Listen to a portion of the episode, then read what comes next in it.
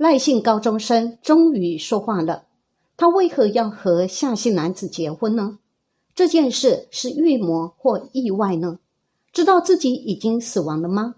他为何不向高大成法医托梦呢？大家好，我是茉莉芬芳。无意高中生死亡案事发已经超过一个月，案情仍然陷入焦灼。十八岁赖姓少年才刚考上大学，人生美好旅程才刚要开始，却不幸遇到死劫。到底怎么死的？大家都想知道答案。林梅冰冰老师昨日接受节目访问表示，赖姓少年有托梦给他，并且在梦中惊破之所以会答应同婚的原因。原来呀，是因为向南跟他说，为了防止黑道觊觎财产。如今。无论从科学或宗教角度，全民抽丝剥茧，想方设法都想找到一丝丝破案迹象。林梅冰冰老师接受访问表明，死者赖姓高中生有到他梦里自曝为何通婚的理由。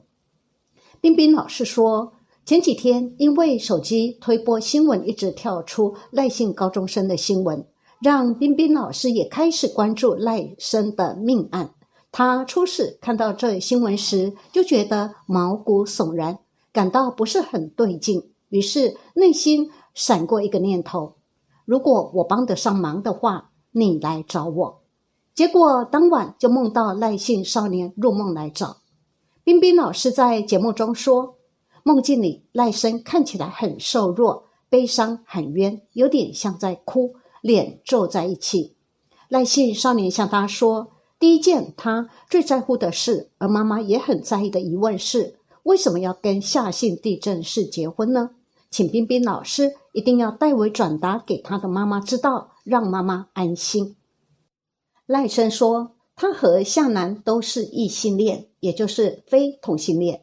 事发当天，夏楠跟赖生说：“你的财产太多了，已经引起黑道的觊觎，因为我们家很有黑道背景。”我们家可以帮你处理这件事情。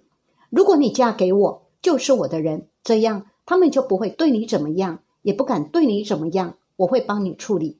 也因此，赖生为了保护妈妈，也没有跟妈妈说，就跑去跟夏楠登记结婚了。第二件事就是，这是预谋的，是被讨论很久、预谋很久才干的，不是临时起意的。预谋的主要两个人就是夏姓父子。除了夏姓父子之外，还有别的人涉案，也就是还有共犯，应该是集团式的。冰冰老师表示，人在突然急速死亡的时候，会不知道自己已经往生。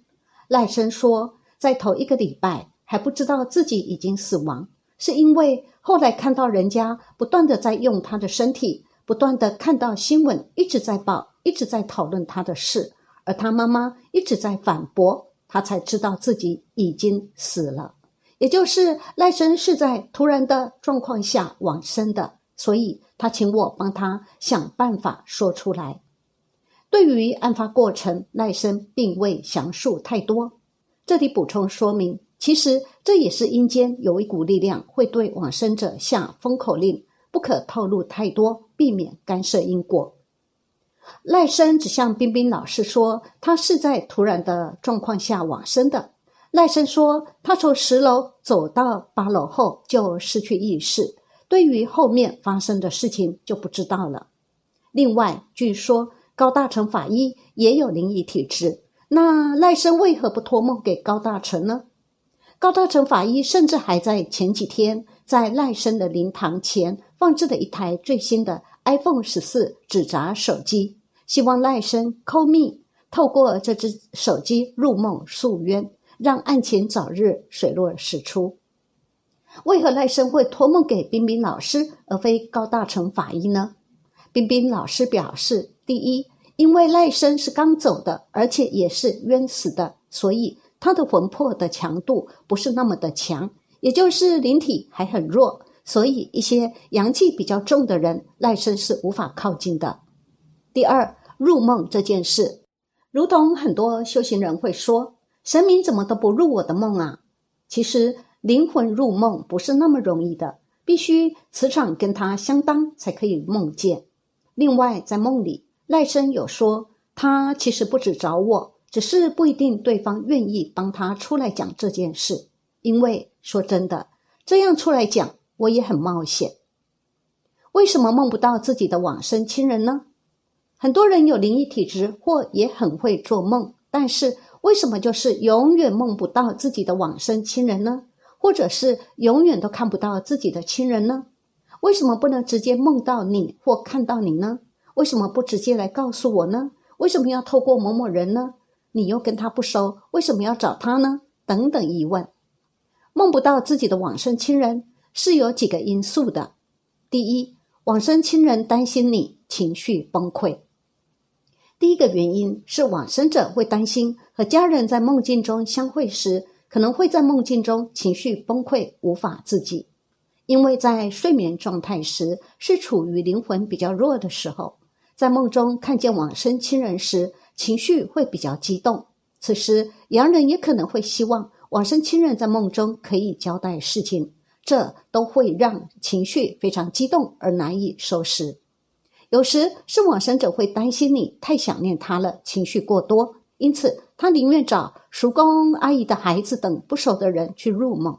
也不愿意直接跟你沟通，反而由别人来转达告诉你，比较不会有直接的伤感。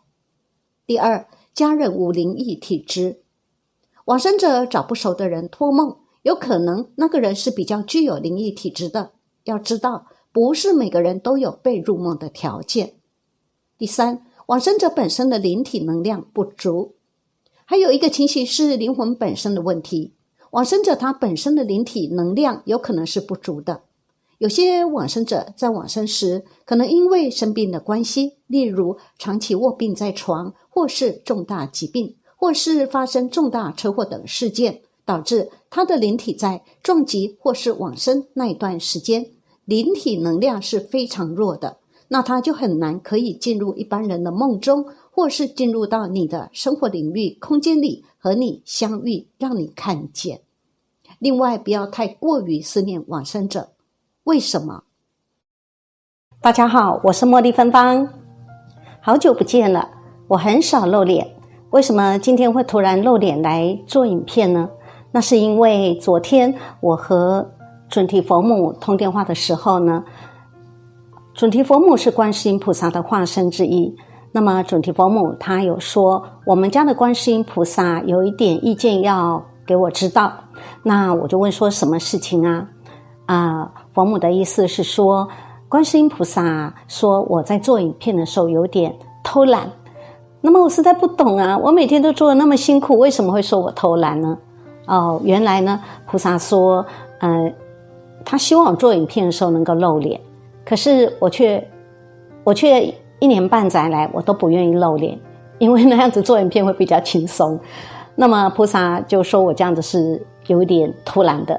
那为了这句话，冲着这句话，我为了让菩萨知道我会更努力、更精进，所以我今天就露脸来和大家分享影片。那么昨天和准提佛母还有提到一件事情，准提佛母说希望，哎，这个也是，嗯，让我觉得。头上三尺真的有神明啊！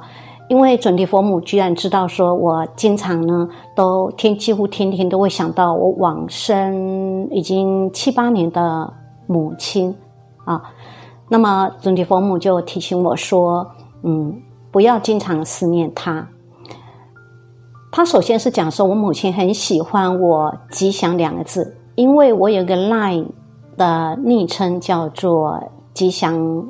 吉祥什么的哈，那么吉祥这两个字他很喜欢。那我想到我小时候，大概在我十几岁的时候，在我老家呢养养一只狗，那只狗的的名字就叫做吉祥。我妈妈对那只狗印象特别深刻，而正好我的昵称有吉祥两个字，准提佛母也正好提到，就说你母亲很喜欢你吉祥这两个字，但是她提醒我不要不要再思念。我的母亲了，不要再去想到小时候跟她的点点滴滴。他说：“我母亲，我问我说我母亲现在过得好吗？”他说：“你母亲。”我问说：“我母亲现在在哪里？然后过得好吗？”他说：“我母亲现在过得很好，她现在在教室里上课。但是杨世坚像你这样子这样子的思念他呢，会让他们的灵魂不容易提升到另外一个境界去修行。好，那么这个当然，准提佛母这样提醒我，我会更释怀的忘掉我母亲，因为为了让她更好。那让我想到说，嗯，好多十几年前吧，我父亲已经过世了二十六年了嘛，哈。那么大概十几年前呢，台北一位通灵师傅，那时候我去问他事情的时候，他就主动跟我讲说，嗯，你不要太再这么的想念你的父亲，哈，不要再想念他了。我就问说，我父亲过得好吗？他说很好，很好，很好。我说真的过得很好吗？他说是是是，过得很好，很好。那不管是在安慰我哈，还是假的，不管是真的还是假的，但是一位是师父，一位是准提佛母，都希望我不要再这么思念我的父母，而他们都是主动提起的，并不是他们会主动提起，并不是我去问的。那么他们会主动提起，因为啊，这个问世是要付费的。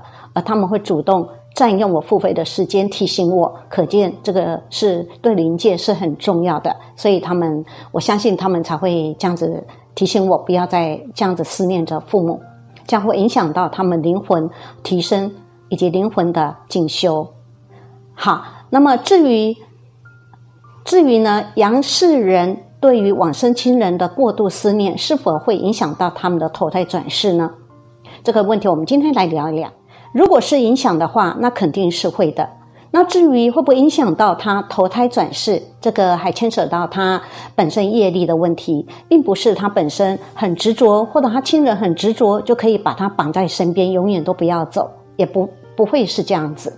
那么业力呢，包含他今生做的，以及前世，还有生生世世，以及他死后家属为他做了些什么，都有关系。当然，死后之后，亲人为他做的功德越多，当然对他越有利。有关于亲人执念很深，影响往生者离开的真实故事非常多。这里就举三个中国广东省文超良师傅的三则亲身经验来和大家分享。第一个呢，有一次呢，他去他们助念团去一个商家，为一对一个重病往生的先生助念。是他太太邀请他们来的。那么这个先生死亡之后，眼睛一直没有闭上。虽然最后用的咒语让他眼睛闭上了，但是他的魂魄其实并没有离开。那么他太太也参加助念，在助念的当下，他太太说，他总是觉得有人在拉他。那么他换了一个位置，还是觉得有人在旁边拉他。这时候文师傅知道他先生。念念不舍，这位太太，她太太也非常伤心，在现场边哭泣边助念，执念非常的深，所以他先生也于心不忍，一直在旁边拉扯着他。文师傅只好呢，请他太太到隔壁的房间去离开这个现场，到旁边另外一个房间去休息。那接下来呢，文师傅他们就花了很多的时间念咒语、念佛号、念经，安抚慰藉他，鼓励他，才让他魂魄呢放下而离开。这时候眼睛才闭上，这这样子也折腾了一二十个小时。第二个真实故事是文师傅他本人的亲戚过世，这个男生死的时候大概四十几岁，那么他太太知道他车祸往生，非常伤心，手就拉着他先生的手，一边拉着一边伤心。那么后来他太太说，当时他拉着他的手的时候呢，他觉得有一股。冰冷从他指尖慢慢的进到他的手，然后窜到他的心脏，然后接下来是全身变得变成冰冷。他觉得不对劲，他赶快喊温师傅，有东西钻进我的身体。这时候师傅呢，赶快把他手拉开，把他扶到旁边的板凳上去坐下来，同时赶快从他的背跟心呢念咒语及一些法术呢，哈，帮他灌进去，才让他慢慢的恢复体温。第三个真实故事也是一个女的，二十多岁，她先生是车祸过世，死的时候留下两个孩子。那么这个女生呢，先生过世之后，她经常在梦里梦见她先生，甚至在梦里和她先生欢好，甚至在大白天也曾经在房间看过他先生的影子一闪而过。那后来，因为这个女生还年轻，条件也不错，人也漂亮，所以有许多人为她介绍对象。可是呢，只要一论及婚嫁就断，一论及婚嫁就断，无疾而终。不是这个原因，就是那个原因。后来他找到了这位文师傅，帮他指点迷津，知道是先生的执念障碍了他，所以教他如何处理。后来一年半载之后呢，这个女生告诉文师傅说，她已经结婚了，而且怀孕了。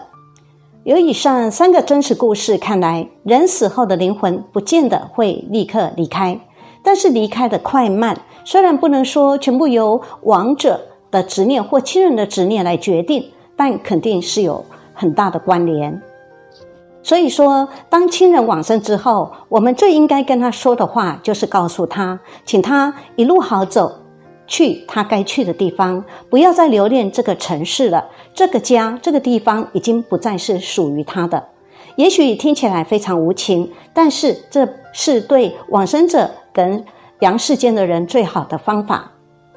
有些人对亡者不了解，总以为这个是我的亲人。我最爱的父母生前对我这么好，怎么可能害我们呢？其实这是一个非常大的误解。记得以前指点我拜祖先的王师傅曾经说过：“西郎地，西郎地。”当往生者过得不好的时候，就是找子孙，而且亡者属阴，而生人属阳，两者一旦接近，即便他没有。真的有心要害子孙家人的问题，但是也会如冰棒遇到火炉，热会被降温，冰也会被融化。也就是说，阴气会伤阳气，阳气又会伤阴气，两败俱伤，得不偿失。而且不要以为他对你的好是肯定好的哦，万一他认为下面那个地方很好玩，想带你下去玩一圈，而你此时又一个不走运而上不来，那不就完了吗？所以，亲人往生之后，如果要对他最好的方式，就是为他积功累德，将功德回向给他。例如，用往生者的名字去捐款，可以捐给老人、孤儿、流浪动物等等都可以；也可以去造桥铺路，或者呢是注印善书、经书都可以。这才是真正对他们最好的方法。那么。最好能够在四十九天内赶快做，这样子他可以直接收到这些功德，对他的黄泉路上会更有帮助。如果超过四十九天，也一样收得到，只是他会比较慢。